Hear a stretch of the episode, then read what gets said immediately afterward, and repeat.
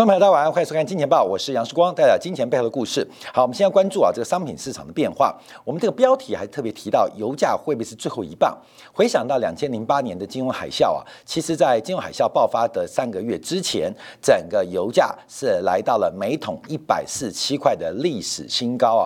所以我们常常看到这个原油的这个报价，第一个它对于整个流动性的这个是比较敏感的，那也常常得到很多人的关注，所以。原油，原油。它的价格表现会不会是这次商品周期的最后一棒？我们要分成几个面向做一个解读跟观察。因为第一个，我们看到原油价格走高，会不会进一步引发这个所谓的通货膨胀的一个发生？我们在昨天特别分析过美国的消费者物价指数的贡献，整个包括了消费财，不管是汽车，不管是机票，不管是饭店住宿的大幅的价格下跌，基本上拖累了美国消费者物价指数。可是包括了居住成本，包括了能源。成本包括了食品成本正在缓步的推升美国的物价，所以要怎么做观察呢？到底是一个通胀还是一个通胀的末端？我们看原油期货啊，在昨天晚上以布兰特原油为例，创下了一个半月的新高。主要刺激油价走高的理由是美国的两份报告都显示了美国原油库存下滑的速度远远的超出预期啊，需求决定价值，供给决定价格。过去这一年多啊，全球的行，不管是航运，不管是半导体，最大的问题就是库存不足。所以原油是不是下一个库存不足的明星啊？这是我们现在做观察的。所以原油价格目前要挑战是二零二一年的七月六号高点啊，就是两个月的高点，两个月前的高点七十七点八四，已经非常非常的接近啊。这个我们可以特别做一个观察。那短线的这个停利停损点哦，在我们连续的追踪当中，也逐步的来出现上移的变化，观众也可以做留意。好，我们先看美。美国的报告，呃，两份报告，第一份是美国 API，美国石油协会所做的原油库存的一个变化的发展。截至九月十号当中，当当周啊，这个原油库存意外大幅减少了五百四十三万桶，这个降幅啊是高于预期的减少三百一十万桶。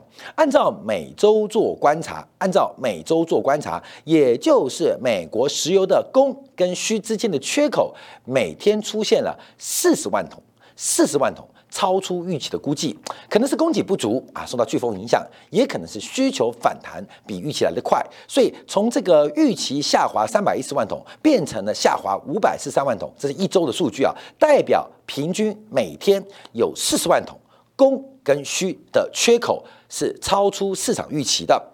那 API 也公布啊，截至今年为止，美国的石油库存到目前为止，截止到第三季啊，总共今年今年减少了七千万桶，就是目前美国原油库存减少的速度跟下滑的速度是超出预期。所以最近我们看到，除了七月份美国要实施。原油战略库存的释放，包括过去这几周中国的战略石油的库存也要释放，是不是暗示的这个库存，尤其是商业库存出现了见底的危机跟压力，进一步的推升原油期货价格？不管在投资跟投机的魅力，好，我们看到另外一份报告是 EIA 美国能源讯息署啊，在昨天也公布截至九月十号的报告，扣掉了战略储储配啊，这个商业原油的库存是大幅减少了六百四十二万桶，这比原先预估的三百五十万桶来的更多，来的更多。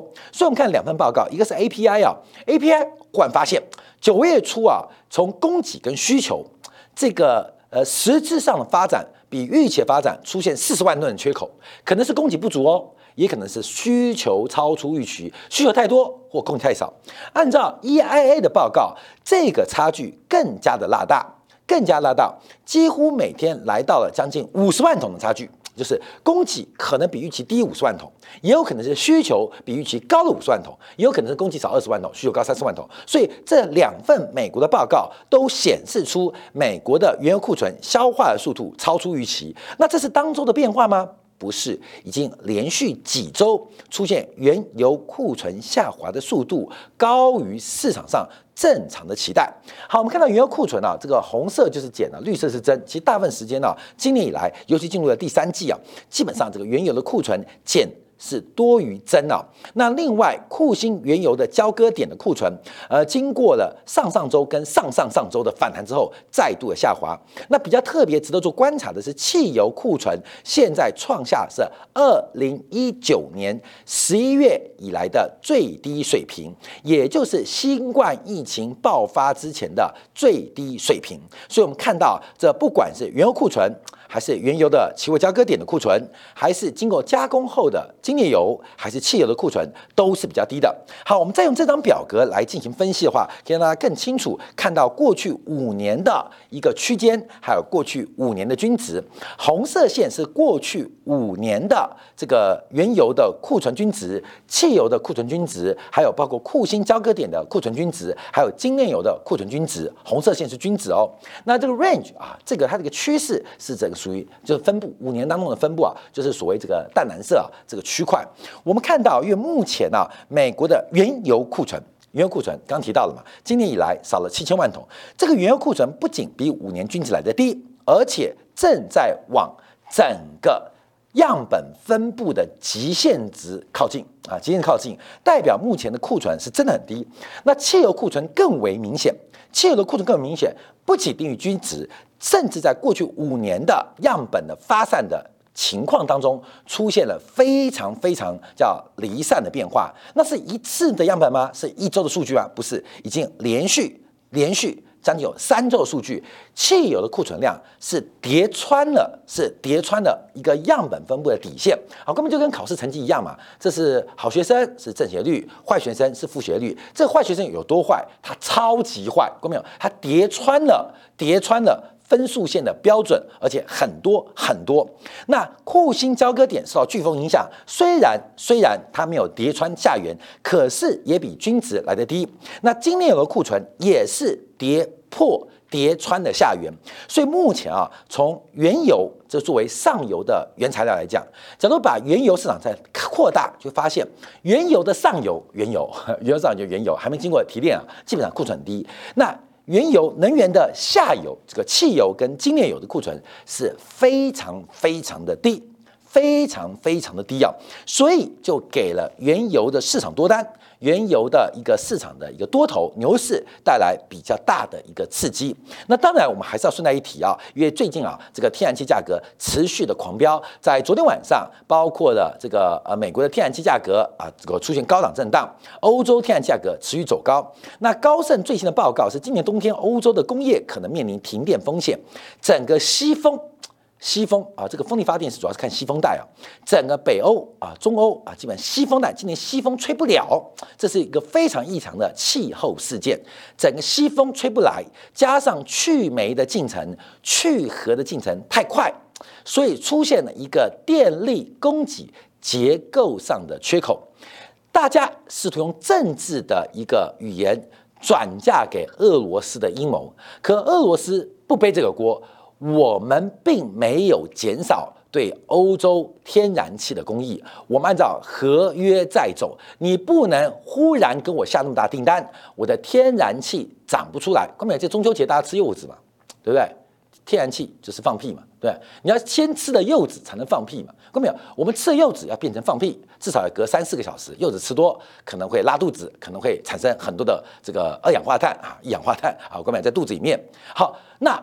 天然气的产出比吃柚子跟放屁更复杂，你不能现在要屁，现在要气，我就马上给你，我要先吃柚子啊。那我柚子都还没长大，我柚子都没吃，我哪来气给你？所以现在欧洲不背这个锅。我有问题又回到这个目前挑战呃问题啊，第一个是今年的气候因素，这个西风啊吹不出来啊，这个跟气候异常有关。另外是去煤跟去衡的结构性因素过快，使得这个天然气缺口忽然变得非常大。好，从油跟气都大幅走高，我们看一下过去一周以来市场上的变化。涨幅第一名，过去一周以来是叫燕麦啊，燕麦啊，燕麦，燕麦，燕麦大涨。那燕麦是小商品啊，主要我们看到第二名跟第三名就是天然气跟纽约原油期货，是过去一周以来这个。呃呃涨幅前三名的主要的一个变化，那后面还包括了豆油，还有布兰特原油，所以基本上前六名来做观察的话，大概一半是油气。那广义的包括了乙醇啊啊的加工啊，像糖啊、豆油，这属于替代的竞争关系啊。所以可以讲啊，过去一周来讲，整个商品市场都是能源的天下。那我们也在第一时间为所有观众朋友，不管在金铁杆见报提醒到这个布兰特原油它转强的一个变化。所以在上周我们应该提到了七十一块作为一个。停损的关注点，这是做交易层面。从宏观经济角关注，就是布兰特原油的七十一块，一旦没有被跌破而做转强，对于商品市场的变化跟发展，这是过去一个礼拜我们对于商品期货，特别是原油以布兰特原油作为一个牛市的一个关注的一个提示啊提醒。好，我们看到油气的走高啊，就会有个效果。彭博大宗商品指数，还有包括路透社的 CRB 指数，都是创下新高，都是创下新高。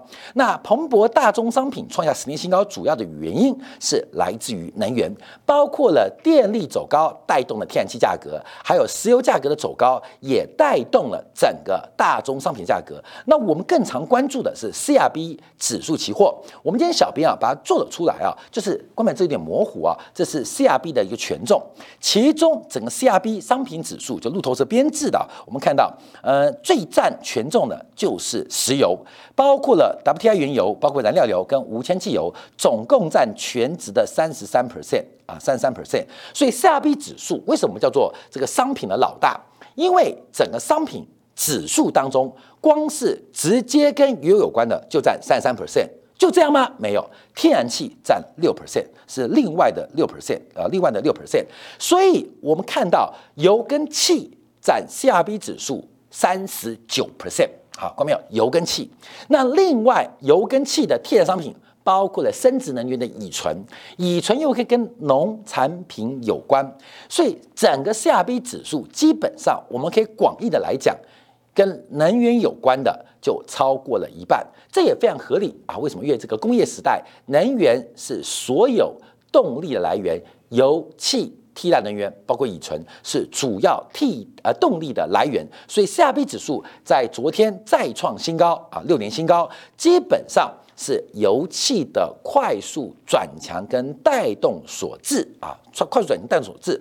好，那另外我们观察啊，虽然农产品的商品期货最近很多出现下弯，可是现货的价格它出现滞后性，期货是 future 嘛，是未来嘛，那记起就是现货，所以期货的领先性虽然。虽然期货价格不管是黄豆、玉米、小麦昨天大涨了，但基本上价格已经出现明显的拉回。可是它反映的是 future，啊，各位，昨天的明天啊，就是今天啊，所以期货是反映。昨天的明天，今天的明天，明天的明天，可是昨天的明天就是今天，所以我们看到 FAO 啊，联合国农粮组织啊所做的这个全球农粮食品的一个报价跟指数价格指数关注是明显的跟二零一八、二零一九、二零二零出现非常高的变化，这是按照每个月度啊。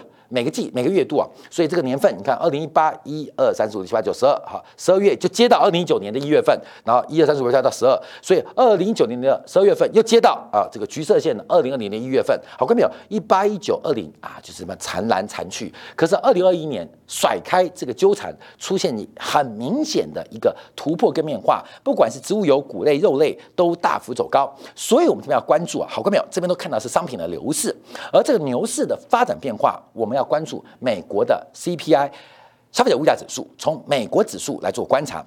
我们昨天特别解释这个指数，主要美国消费者物价指数会见顶不可持续的原因，是在前期带动美国消费者物价的，来自于包括了像新车、二手车，包括了像住宿成本，因为疫情结束啊，饭店的供给量变少，包括了航空机票，因为班次减少，狂飙。啊，狂飙，而这些都是不可持续的。随着社区隔离的减进，德尔塔病毒慢慢的适应啊，大家从这个呃这个呃害怕到共生到共存到适应适应啊，所以我们看到几个包括了服务类，包括了商品类，它的下游端。它的价格，这本就不可持续嘛。你看那个二手车价格，我们在五月六份就做嘛，二手车价格的估值基本上超过了新车，这是个非常离谱的事情啊，这不可持续。住宿的成本干脆啊，把房店自己的房间租给别人，这个航空的机票贵到开玩笑讲，你买私人飞机算了，所以这不可持续啊，不可持续。这一次性的因素基本上逐步的消退，它拖累了美国的物价。可是我们提到有两个刚性，第二个刚性不可逆的是美国的居住成本，第二个就是食品跟能源。从月增率的角度做观察啊，美国的能源的贡献还正在加温，还是一个加速段哦。那美国的食物成本虽然没有继续踩油门，但维持高速运行，所以未来几个月美国的物价水准，它的观察点就是油价能够走多远，而油价走很远，会使得商品市场的调整往后递延。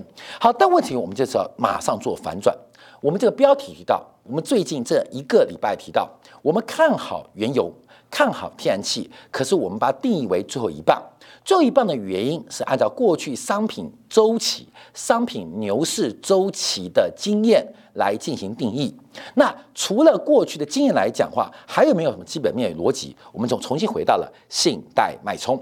因为目前呢，中国、美国加欧盟啊，基本上从这个信贷脉冲的一个角度观察，已经出现非常明显的拉回。那这个信贷脉冲再次跟大家提到，就是扣掉银行的。非金融的新增信贷规模占 GDP 的比重啊，这个信贷脉冲，这我们在节目当中讲很多次啊。因为啊，这个去年的基期太高，所以现在出现非常明显的滑落。所以东西方不一样，中国的信贷脉冲是非常明显紧信用的结果，像 M1、M2 大幅的一个持续走低，紧拉差扩大。那欧盟区跟这个美国区，尤其是欧洲区，它的信贷脉冲快速下滑，主要原因是去年的基期过高，所以这个一个是数字上基期的关系，一个是真实信贷脉冲往下，所以反映的行情不同啊。像我们看这几天啊，这个铁矿石的价格在今天又破底了。那最近很特别，就是最疯的这个焦炭啊，焦煤焦炭，这个焦炭出现了一个喷出之后，价格也出现。大幅度的滑落，为什么？这个也是不可持续的嘛。哎，碳比铁矿砂贵，我们制钢或炼钢，哥们，你懂意思吗？这个做面包，做面包，这个糖啊，糖在面包的比重，或奶油在面包比重，价格比重哦。是远远超过面粉啊，这很妙啊！那干脆就是卖糖就好了，卖奶油就好了，所以这也是不可持续的。这都有一些变化跟发展。另外，我们看贵金属当中，不要看黄金而已哦，白银快要破线哦。黄金撑在一七九五这边来回震荡，可是白银快破喽。所以商品市场从贵金属、从基本金属，再到能源、其他周边商品。基本上都有出现转弱，很重要原因跟商品中心有关。按照这个呃过去的观察，信贷脉冲是一个非常重要的领先指标。除了不管我们在生产跟消费段当中啊，任何的生产跟消费都会有信用的发生，所以取得信用，看到没有？我今天要去刷卡，刷信用卡，第一件事情是要先去办信用卡，懂吗？你一办信用卡。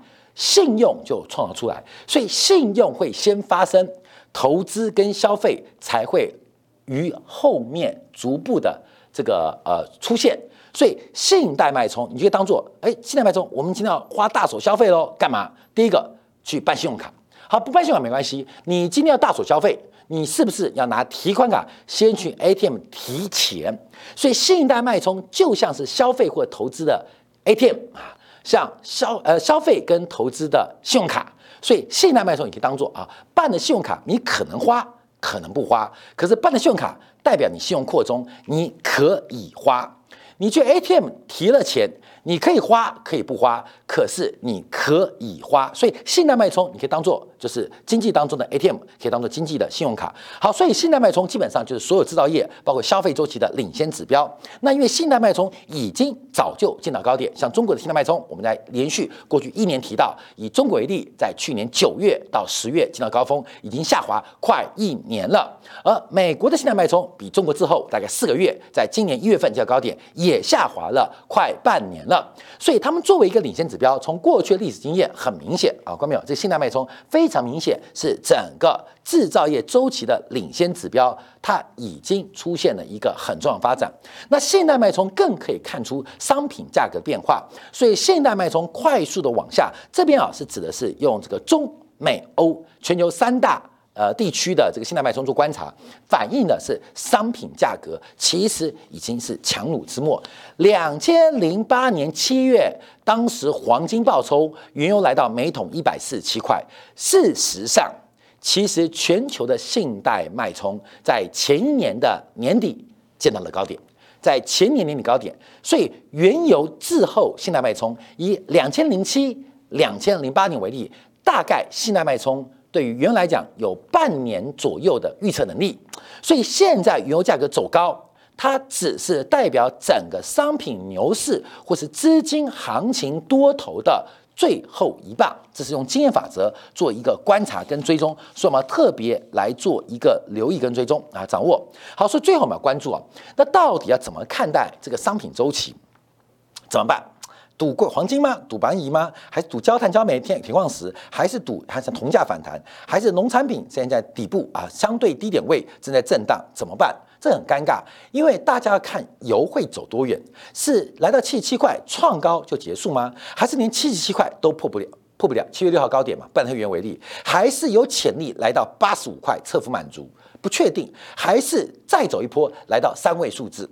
好，现在不确定哦。等一下，我们第二段呢，在经典部分，我们要从美国的工厂订单跟美国纽约州的制造业这个纽约 FED 制造业指数的调查来分析原油的长期供给，从整个资本支出来做观察。好，那这个是后面的话讲，因为今天讲比较复杂啊。我们这边先观察原油会走多远，会攸关其他的商品一个。是跟着做逃命啊，跟着走高，一个原油走不久，那大家就是右侧交易的起跌，空方的左侧的发展了，左侧发展，所以基本上，呃，我们就要做一个观察，所以这边叫关注就是航运板块，不管是货柜还是散装，包括像 B D I 指数，叫特别关注，因为可能啊，在中间的过程当中，你需要缓冲的话，仍然是有航运作为一个非常重要的指标。来做一个关注跟掌握。我们看到这几天啊，像两岸三地，不管是中远还是台湾的长荣、万海、阳明，价格都是在做一个低档的震荡，破是破不了，量缩不动啊，量缩不动。可是相对于日本啊，相对于欧洲行上，像昨天晚上马士基、像赫伯伦特又创下了股价的历史新高，历史新高。所以这个航运周期可能会介于商品周期的结束跟商品周期的衍生。作为一个很重要的观察指标，观众可以特别来做掌握。好，非常感谢观众今天的收看呢。我们稍后在精彩部分要接分析一下美国昨天公布的工厂订单，还有呃美联储纽约分行的制造业指数。最重要是我们观察一下产能利用率啊，很久没有提到美国的产能利用率。美国的产能利用率，它会关注，会影响到。短期的物价变化，它会跟长期的资本支出高度有关。美国的长期资本支出已经萎靡非常久，可从去年以来，随着美国制造的回归，还有一些高新产业，如半导体、如绿色能源的需求开始，美国的。产能资本支出开始会如何影响产能利用率，而产能利用率、工厂的产能利用率又会如何影响未来半年甚至到未来一年的物价变化？所以下，在近两部分为大家做进一步的关注跟解读。